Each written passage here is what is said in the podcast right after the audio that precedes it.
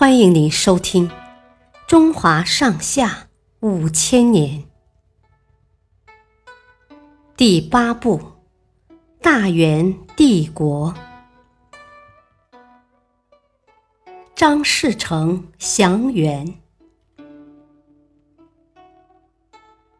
朱元璋得胜后，开始将势力向东扩张。这时，占领江南的张士诚。也正在扩大势力范围，双方不可避免地发生了冲突，在镇江、常熟一带交锋。为了保存自己的实力，朱元璋不想与张士诚对阵，便主动派使臣前去求和。没想到，张士诚根本没把朱元璋放在眼里，不但扣下了使臣。还派弟弟张士德出兵常州。朱元璋非常气愤，派出兵马把这支部队打得落花流水，还俘虏了张士德。这个消息传回去以后，张士诚很害怕，心想：朱元璋一定不会善罢甘休，以我的实力，恐怕不是他的对手。这时。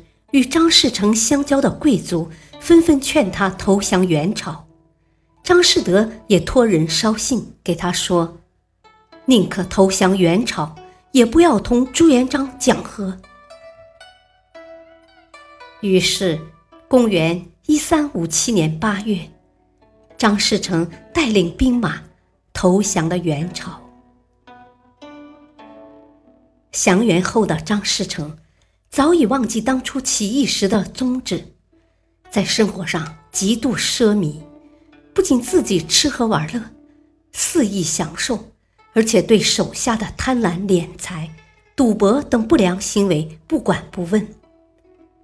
在此期间，张士诚主要做了两件事：一是继续与朱元璋抢夺地盘。二是扶持摇摇欲坠的元朝廷。与此同时，朱元璋的势力正日渐壮大。公元一三六六年十一月，朱元璋的军队先后攻占江南各地，并将张士诚所在的平江城重重包围。